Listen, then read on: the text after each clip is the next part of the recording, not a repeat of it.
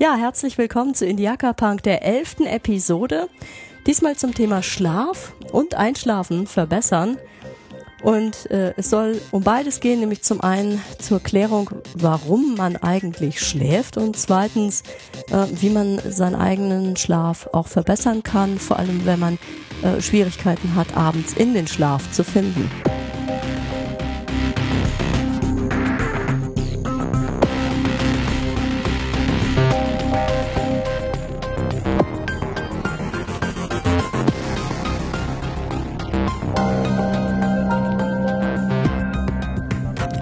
Ja, auch heute bin ich noch ein wenig resterkältet. Vielleicht hört man das meiner Stimme an. Und ich möchte starten mit ein paar Ergebnissen aus der Schlafforschung. Denn Schlaf ist schon eine, ein erstaunliches Phänomen. Und ich wurde das erste Mal so mit der Schlafforschung oder auch mit der neuen, modernen Schlafforschung auch in Deutschland, wo viel passiert, konfrontiert. Damals an der Uni man macht da regelmäßig beispielsweise so interne Fortbildungsveranstaltungen, die nennen sich an oder nannten sich an unserer Fakultät oder unserem Institut auch äh, Journal Clubs und da habe ich einen deutschen Forscher kennenlernen dürfen, nämlich den Professor Dr. Jan Born, der damals noch in Lübeck äh, in der Schlafforschung unterwegs war, mittlerweile nach Tübingen gewechselt ist und der mit an den wesentlichen aktuellen Erkenntnissen der Zeit und die letzten Jahre schon geforscht hat zur Bedeutung, und zwar zur psychologischen Bedeutung des Schlafes. Denn es ist schon erstaunlich, dass wir circa ein Drittel unserer Zeit, unserer Lebenszeit mit Schlafen verbringen. Das ist enorm viel Zeit und das muss schon verdammt triftigen Grund haben, dass wir so viel Zeit mit Schlafen äh, verbringen. Denn ja, warum tun Tiere oder Menschen und fast alle Tiere, sogar bis runter zu den Insekten, hat man schlafähnliche Zustände finden können. Vögel haben schlafähnliche Zustände. Auf jeden Fall alle höheren Tiere und äh, alle Säugetiere sogar unterscheidbare Schlafphasen.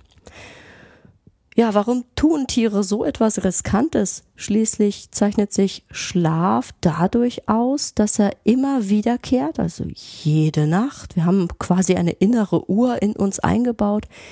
Äh, Schlaf tritt also zyklisch auf und äh, sorgt dafür, dass wir unser Bewusstsein, unser Wachbewusstsein abgeben, dass wir nicht mehr so stark auf Außenreize reagieren können, dass wir muskulär inaktiv sind und damit eigentlich ziemlich vulnerabel, wenn man so von Fressfeinden umgeben ist. Und dennoch zeigen, wie gesagt, alle Tierarten Schlafverhalten. Und die Säugetiere sogar diese zwei äußerst charakteristischen Schlafphasen, die wir Menschen auch haben. Die bekannteste, die, von der hat sicherlich jeder schon mal was gehört, das ist der sogenannte REM-Schlaf. Und äh, die zweite sehr wichtige und auch in den letzten Jahren stärker erforschte Schlafphase ist die sogenannte Tiefschlaf oder Slow Wave Sleep, also die Tiefschlafphase oder Delta-Schlafphase. Und diese beiden Schlafphasen treten äh, auch bei uns Menschen auf. Mhm. Deswegen muss Schlaf eine ganz wesentliche Bedeutung haben. Fragt man Menschen auf der Straße, ähm, was eigentlich die Bedeutung von Schlaf sein könnte. Was meint ihr, was die meisten sagen? Ich gehe mal davon aus, die meisten würden sagen, Schlaf dient der Erholung. Der Körper erholt sich, alle Systeme werden mal runtergefahren und ähm, man braucht, man regeneriert sich quasi und ähm, es ist, klingt so ein bisschen, als wären gar alle aktiven Prozesse heruntergeschaltet und äh, nur Reparaturprozesse würden laufen. Das ist aber nur ein Teil der Wahrheit. Man bekommt die Effekte von Schlaf äh, im Negativen zu spüren, wenn man Schlaf entzieht. Es gab in der frühen, in den frühen Phasen der Schlafforschung Schla sogenannte Schlafentzugsexperimente und man hat festgestellt, ähm, dass Schlafentzug Folter ist. Man bemerkt sehr schnell äh, kognitive und emotionale Ausfallerscheinungen, die der Schlafmangel produziert. Äh, es ist auch in Experimenten nachgewiesen worden, dass man sich nicht mehr so gut erinnern kann. Äh, man merkt aber auch, dass das Immunsystem nachhaltig geschwächt wird durch äh, Schlafmangel. Und dass, äh, wenn beispielsweise Tiere permanentem Schlafentzug ausgeliefert sind, äh, dies bis zum Tode führen kann. Also Schlafentzug hat in kürzester Zeit dramatische Folgen. Und das hat nicht nur damit zu tun, dass ähm, sich der Körper in den Schlafphasen äh, erholt und regeneriert, sondern Schlaf hat eine ist oder ist psychologisch extrem bedeutsam. Man geht davon aus, dass im Wachzustand vor allem ähm, Informationen aufgenommen werden und zwischengespeichert werden. Das, was man tagsüber erlebt, ähm, sei es nun emotional aufgeladen oder ähm, sind es Dinge, die wir vielleicht bewusst äh, gelernt haben, sind es vielleicht auch einfach Erlebnisse, die uns über den Tag hinweg begleitet haben. Nachts ähm, nutzt man dieselben Hirnstrukturen und Hirnsysteme, aber nicht für die Aufnahme von Eindrücken, sondern für deren Konsolidierung. Das bedeutet, man nutzt dieselben Hirnareale, um langfristige Gedächtnisinhalte anzulegen. Schlaf dient dementsprechend der Langzeitgedächtnisbildung und das ist ein wesentlicher äh, Beitrag für unser ähm, Funktionieren. Ähm, man geht nämlich davon aus, dass diese Konsolidierung nicht nur ähm, für ähm, Gedächtnisprozesse wie Erinnerungen ähm, beispielsweise abläuft, sondern dass ganz unterschiedliche physiologische Systeme damit beteiligt sind. Und ein wesentliches äh, System ist das Immunsystem. Nachts wird unser Immunsystem ebenfalls geschult und verbessert und entwickelt Prozesse, die für unser, unsere Immunabwehr relevant sind. Auch da werden Langzeitgedächtnisprozesse konsolidiert. Damit kommt dem Schlaf eine überlebenswichtige Funktion ähm, zu. Denn es ist für uns extrem wichtig, Dinge nicht gleich irgendwie zu vergessen oder zuzuschütten mit immer wieder neuen Eindrücken, sondern für unsere Erinnerungsfähigkeit, für unser kognitives Funktionieren, aber vermutlich auch für unser emotionales Funktionieren ist es relativ wichtig, ähm, Gedächtnisinhalte auch langfristig abzuspeichern und mit Erlebnisinhalten zu verbinden, beispielsweise aus äh, dem vergangenen Erleben, also aus unserer Vergangenheit heraus und diese Inhalte miteinander zu assoziieren, das heißt zu verknüpfen. Und ähm, da werden verschiedene und äh, also unterschiedliche Gedächtnisinhalte gebildet. Es gibt verschiedene Arten von Gedächtnis. Und ähm, äh, ich nutze das nicht nur, um dann meine Erinnerungen aufzufüllen äh, und immer, immer mehr Sachen mich zu erinnern, sondern ich benötige meinen Speicher, meinen Gedächtnisspeicher ja auch und mein Langzeitgedächtnis, weil es ein wesentlicher Teil von mir ist, äh, wo ich mich an eigene Fähigkeiten und Fertigkeiten erinnere, die ich damit auch schulen und verbessern kann auf unterschiedlichen Ebenen. Es dient, äh, ähm, um eine, einem ein Erinnerungspool zu bauen, ähm, um mich, um mir meiner Person im Klaren zu sein, wer ich bin, was ich tue. Es dient bei, vermutlich auch der Intentionsbildung. Das heißt, äh, dem Planen von Vorhaben und Dingen. Dazu muss ich mich natürlich auch erinnern können, was ich eigentlich äh, in der Zukunft möchte. Und das sind relevante Prozesse. Wir nehmen ja nicht nur wie eine Videokamera Eindrücke auf. Wir verarbeiten sie, bilden uns unsere Meinung, lösen Probleme und planen Vorhaben für die Zukunft. Und somit kommt dem Schlaf ein ganz erheblicher, eine ganz erhebliche Funktion zu. Sei es nun äh, für das Planen und für das Abspeichern von äh, Gedächtnisinhalten ganz genauso wie für unser funktionierendes, gut funktionierendes Immunsystem. Man geht dabei, es gibt dabei äh, eine sogenannte duale Prozesshypothese. Was heißt das? Ähm, man hat herausgefunden, ähm, dass der Slow Wave Sleep, also die Tiefschlafphase, ganz äh, wichtig ist, um ähm, sogenanntes deklaratives äh, Wissen zu bilden. Das sind, äh, das sind Dinge wie, ich schnapp mir ein Lehrbuch und lerne wichtige Formeln oder ich lerne ein Gedicht auswendig, also dieses, was man dieses sture Pauken nennt. Man ähm, schafft Wissen für Tests zum Beispiel. Und ähm, es gibt einen zweiten Schlafbereich, der sogenannte REM-Schlaf. Äh, REM ist eine Abkürzung für Rapid Eye Movement und früher hat man das äh, vor allem mit dem Traumschlaf assoziiert. Heute weiß man, dass wir in allen möglichen Schlafstadien träumen.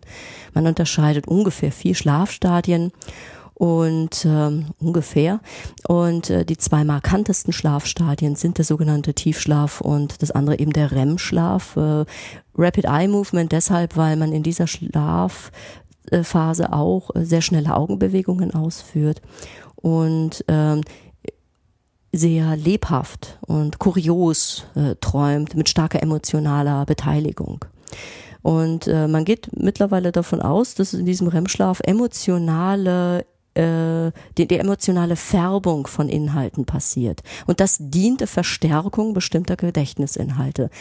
Wir und das ist schon lange bekannt, können Dinge uns besser merken, die emotional in irgendeiner Form gefärbt sind, die einen starken emotionalen Eindruck bei uns hinterlassen haben. Das Beispiel ist, wer den 11. September 2001 äh, äh, bewusst erlebt hat, der weiß eigentlich ziemlich genau, was er an diesem Nachmittag äh, getan hat und ähm, kann sich aber beispielsweise an das Mittagessen äh, vom 10. September 2001 garantiert nicht mehr erinnern. Ähm, außerdem geht man davon aus, dass dieser sehr lebendige Schlaf für eine andere Art von Gedächtnisbildung äh, ähm, auch noch relevant ist, nämlich das sogenannte prozedurale äh, Gedächtnis. Das sind weniger die ähm, Fakteninfos, die man lernt, sondern das meint äh, Fertigkeiten wie bestimmte Bewegungsabläufe, ähm, motorisches Lernen, ähm, bestimmte Dinge zu zeichnen, äh, bestimmte Dinge ähm, auszuführen im sportlichen Bereich beispielsweise. Das scheint ähm, auch in der REM-Schlafphase verstärkt ähm, konsolidiert zu werden. Und ähm, was bedeutet eigentlich äh, Delta-Welle oder Slow Wave, was bedeutet äh, die, REM-Phase. Ähm, man macht das fest ähm, äh, nach, dem, nach der Einteilung der Schlafphasen durch die Ableitung von elektrischen Potentialveränderungen an der Kopfhaut. Man wird dann so mit Elektroden verklebt auf der Kopfhaut. Da gibt es ganz unterschiedliche Ableitsysteme mit unterschiedlich vielen Elektroden. Und diese Spannungsunterschiede, je mehr Elektroden man appliziert, umso genauer kann man diese Erregungspotenziale an der Kopfhaut ableiten.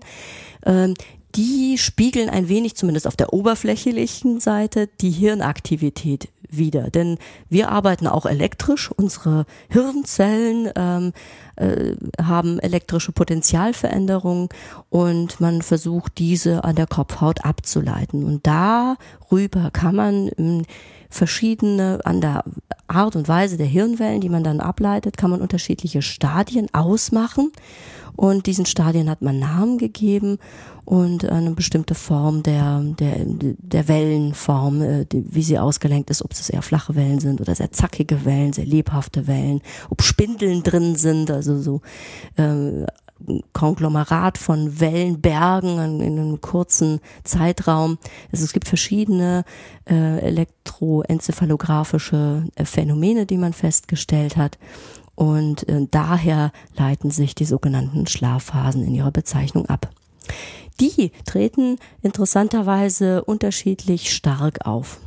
Es gibt, naja, man kann die Nacht grob in zwei Phasen unterteilen. In die erste Nachthälfte und die zweite Nachthälfte. Und das ist auch tageszeitenabhängig und das ist auch wichtig ähm, für die äh, Tipps zum Schlafen, die ich gleich noch geben werde. Denn ähm, je nachdem, in welcher Schlafphase man sich befindet und wann man auch zu Bett geht, äh, hat man eine Chance auf mehr Tiefschlaf oder eine Chance auf mehr REM-Schlaf. Ähm, als extrem bedeutend äh, für alle physiologischen Körpersysteme hat sich der Tiefschlaf äh, erwiesen und der tritt in der ersten Nachthälfte am häufigsten auf.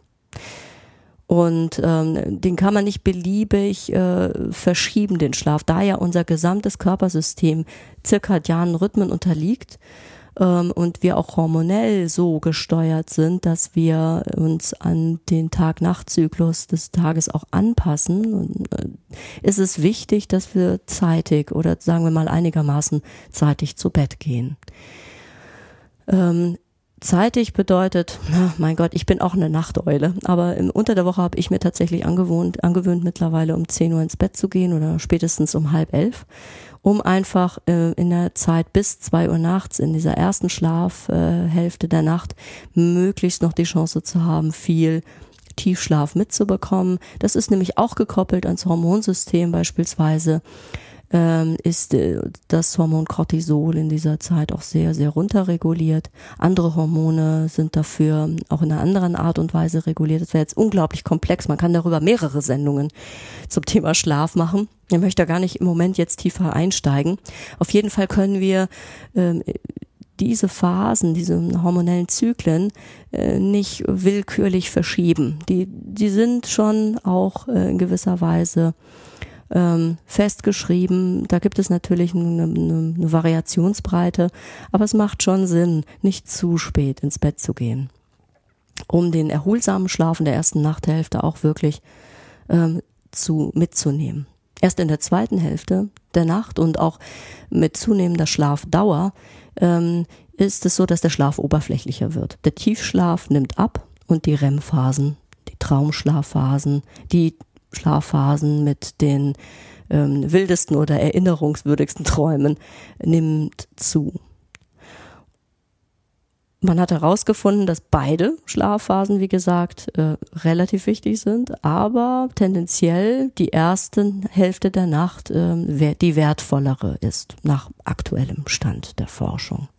Also macht es durchaus Sinn, früh genug ins Bett zu gehen und ausreichend Tiefschlaf auch zu ähm, haben. Und äh, das ist wichtig für körperliche und geistige Gesundheit. Und ähm, man muss aufpassen, wenn man sagt, Zeit ist äh, Geld und äh, Schlaf ist Zeitverschwendung und Zeitverlust. Es gibt ja auch die Bestrebungen, alle möglichen äh, Dinge an einem selbst zu optimieren. Unter anderem gibt es auch sogenannte Schlafoptimierer, die versuchen auch an der Schlafzeit zu sparen.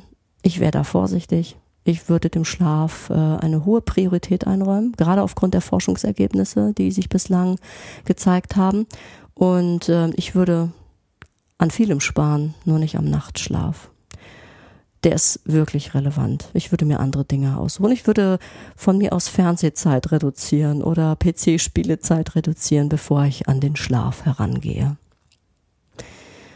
Hm kommen wir doch jetzt einfach, ich guck mal gerade, ob ich das jetzt, ich glaube, den, damit können wir den ersten Teil für heute zumindest abschließen. Ich werde vielleicht oder bestimmt noch mal eine Sendung, eine Episode zum, zum Schlaf oder zu anderen Ergebnissen aus der Schlafforschung machen, weil es ist einfach super spannend und jetzt haben wir gerade mal so ein bisschen an der Oberfläche gekratzt. Kommen wir jetzt einfach zum zweiten Teil, nämlich zu den ähm, ich ich habe mir mal sechs konkrete Tipps jetzt mal rausgesucht, die ähm, dazu dienen, dass äh, ihr eine Möglichkeit habt, euren eigenen Schlaf oder eure eigene Schlafqualität insgesamt zu verbessern, schneller einzuschlafen und mehr vom Schlaf auch zu haben. Das sind sechs erprobte Strategien, die ich auch selber ausprobiert habe und wenn und ich auch fast immer beherzige.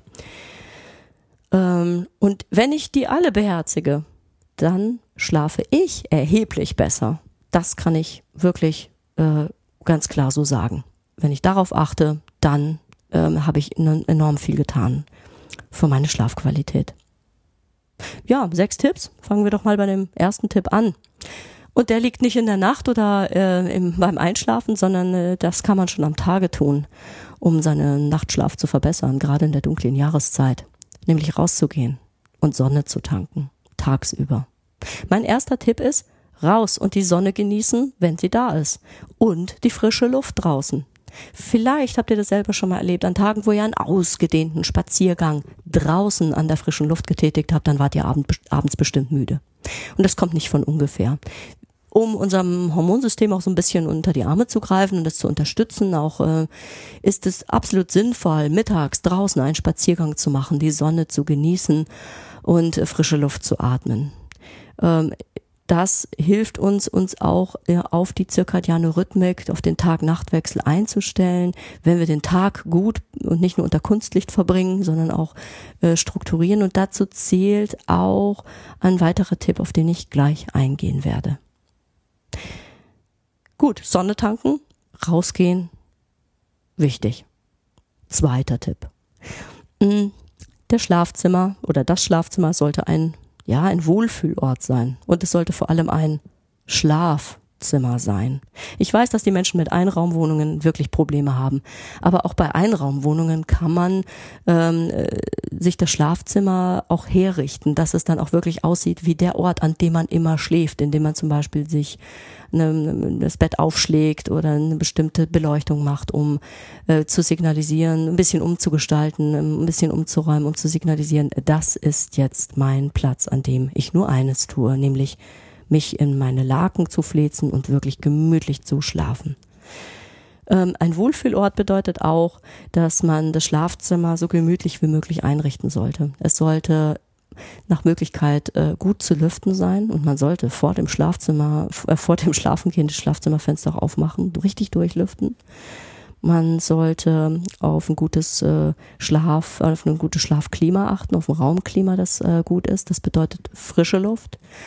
Das, da muss nicht die ganze Nacht das Fenster offen stehen und da, es gibt Leute, die kühlen ihr Schlafzimmer extrem kalt herunter.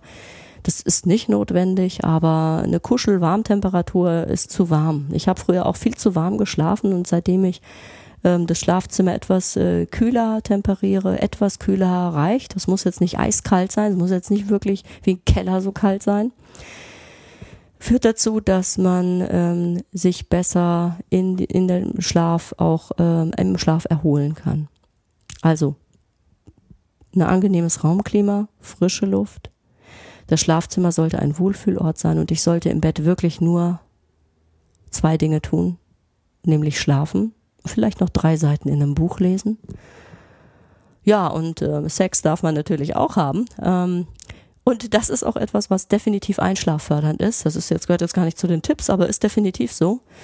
Und ähm, es sollte nichts anderes im Bett passieren, wirklich nichts anderes. Und wenn man dazu neigt, stundenlang wach zu liegen, sollte man wenn man länger als eine halbe Stunde sich im Bett hin und her wälzt, tatsächlich nochmal aufstehen, denn das Bett verlassen, denn sonst konditioniert man relativ schnell die Schlaflosigkeit an das Bett statt den Schlaf.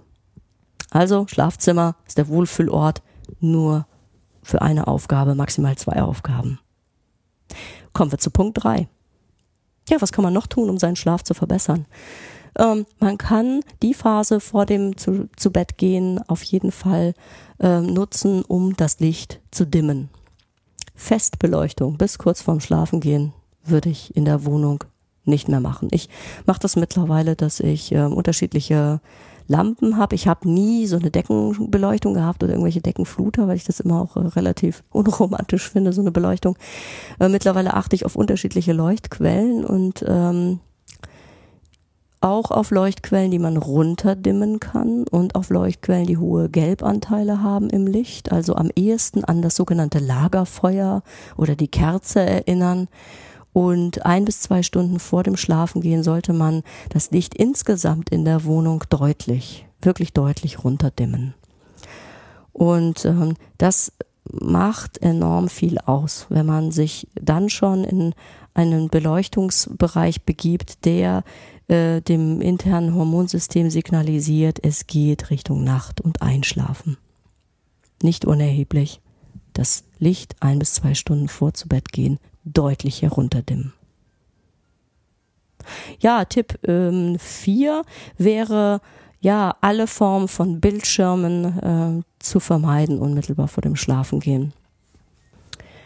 Und ich weiß, ich weiß selber, wie schwer das ist, nicht in, also dass man nicht in Versuchung gerät, dann wirklich äh, noch das Handy mit ans Bett zu nehmen, da ewig drauf rumzudaddeln oder den äh, Laptop, gerade wenn man unter Grübeln leidet oder äh, Grübeln verstärkt äh, und Einschlafstörungen, dann lenkt man sich heutzutage natürlich mit den äh, Dingen ab wie Tablet, äh, iPhone oder äh, andere Smartphone und irgendwelchen anderen Geschichten und guckt dabei auf Bildschirme und die haben den großen Nachteil, dass sie ein hohes, ein hohes Maß an Tageslicht, ähnlichem Licht äh, ähm, ausstoßen. Das ist ein Licht mit einem relativ hohen Blauanteil und der macht, und dieses Licht macht wach. Dieses Licht sorgt dafür, dass ähm, das Gegenteil von dem passiert, was man will. Man, man wird nicht müde, sondern man bleibt eher aktiviert und wach. Das heißt, es lohnt sich, ähm, Bildschirme zu reduzieren. Ich kenne das von mir selber. Ich habe mich neulich abends dabei ertappt, dass ich gleichzeitig auf drei Bildschirme geguckt habe.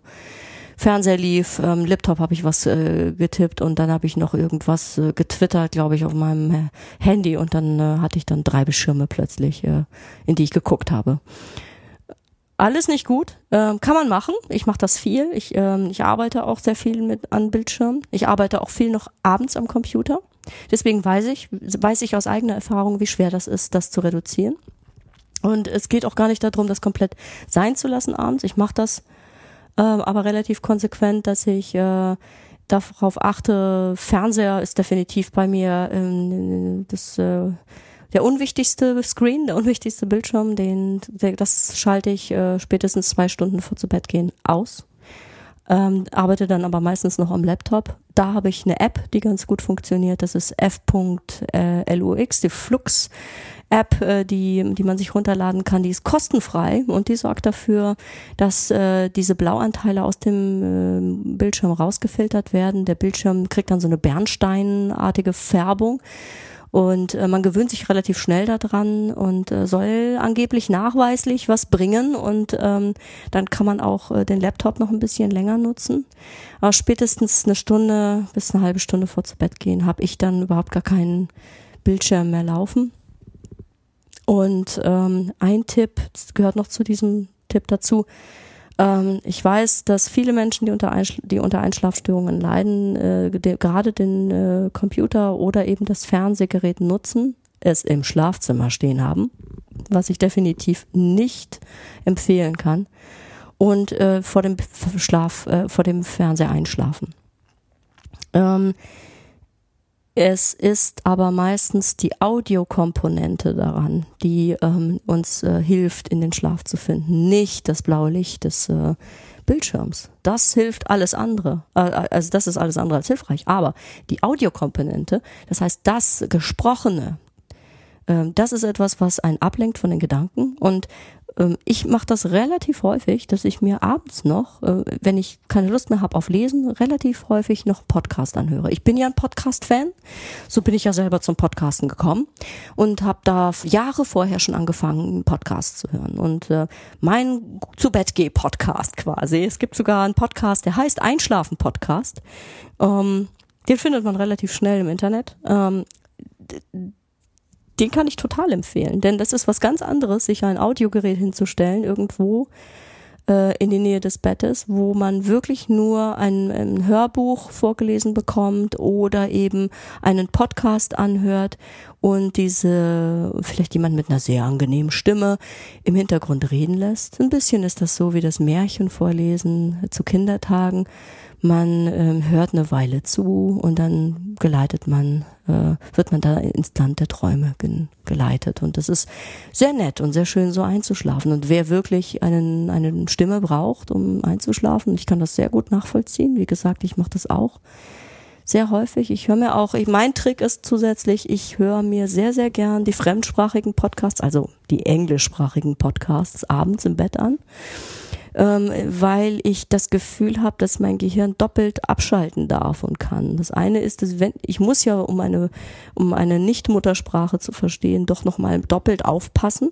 Das heißt, ich achte am Anfang noch auf den Inhalt des gesprochenen Englisch, kann aber dann irgendwann umswitchen und höre eigentlich nur noch der Stimme und zu und der, der Stimmfärbung und merke gar nicht mehr, worüber geredet wird. Und irgendwann werde ich einfach nur noch total müde und muss mitkriegen, eigentlich noch wann mm, der, krieg manchmal noch mit, wann der Podcast aufhört.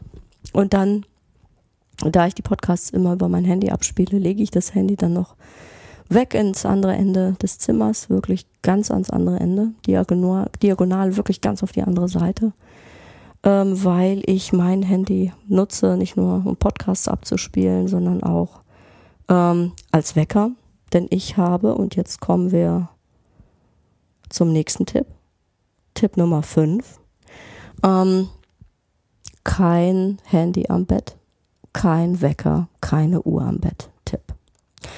Warum ist das so?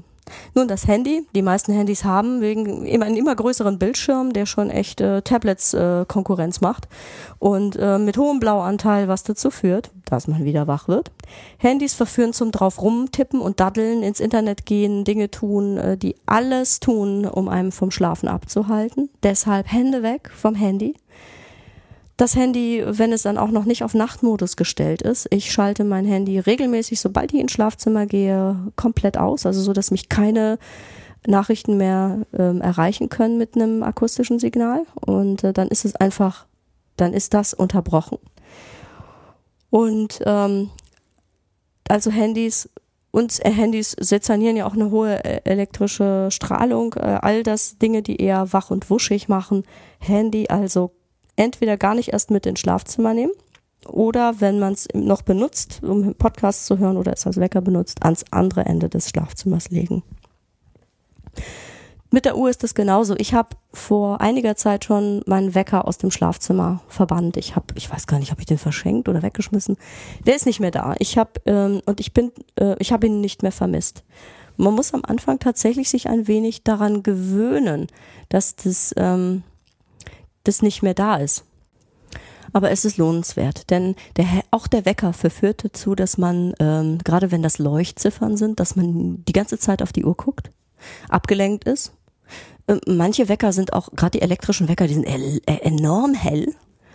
Ähm, und wie gesagt, es verführt zum auf die Uhr gucken. Und wenn man nachts mehrfach aufwacht, was normal ist, was fast jeder Mensch tut, aber äh, den Druck spürt, äh, dass man schlafen möchte, dann kann der Blick auf die Uhr einen nur wach machen. Ähm, wenn man den Wecker gerne am Kopfende des Bettes stehen haben möchte und ähm, dann kann man den auch umdrehen, so dass die Leuchtziffern eben oder man kann die wegschalten oder auf jeden Fall so, dass man die Uhrzeit nicht mehr wahrnimmt und bitte überhaupt nicht mehr auf die Uhr gucken.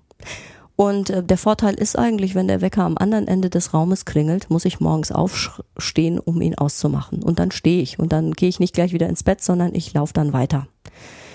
Ich bin dann wach und aus dem Bett raus. Das ist ein Riesenvorteil. Ich kenne das. Ich kenne das mit der Snooze-Taste äh, äh, zu spielen bis zum geht nicht mehr, bis ich dann doch irgendwie kurz vor knapp nach fünf, 50 Mal auf die Snooze-Taste drücken, dann doch irgendwann mal aufstehen muss und dann noch zu spät zur Arbeit komme. Äh, das kenne ich alles. Äh, seitdem ich aufstehen muss, um meinen Wecker aufzumachen, auszumachen, kann ich sehr punktgenau ähm, meinen Wecker stellen. Das heißt nicht mehr eine halbe Stunde vor eigentlichem Aufstehen oder bis zu einer Stunde vor eigentlichem Aufstehen, was viele Menschen tun, was ich auch lange Zeit getan habe, sondern ich stelle ihn genau zu der Zeit, zu der ich aufstehen möchte. Dann klingelt das Dingen und ich stehe auf und dann bin ich wach. Es kostet eine kleine Überwindung und ähm, der Vorteil ist, wenn ich einmal quer durch den Raum gehen muss, um diesen Wecker auszumachen, dann bin ich schon raus aus dem Bett. Und dann kann ich direkt auch ins Bad gehen oder mich unter die Dusche stellen oder meinen Kaffee machen.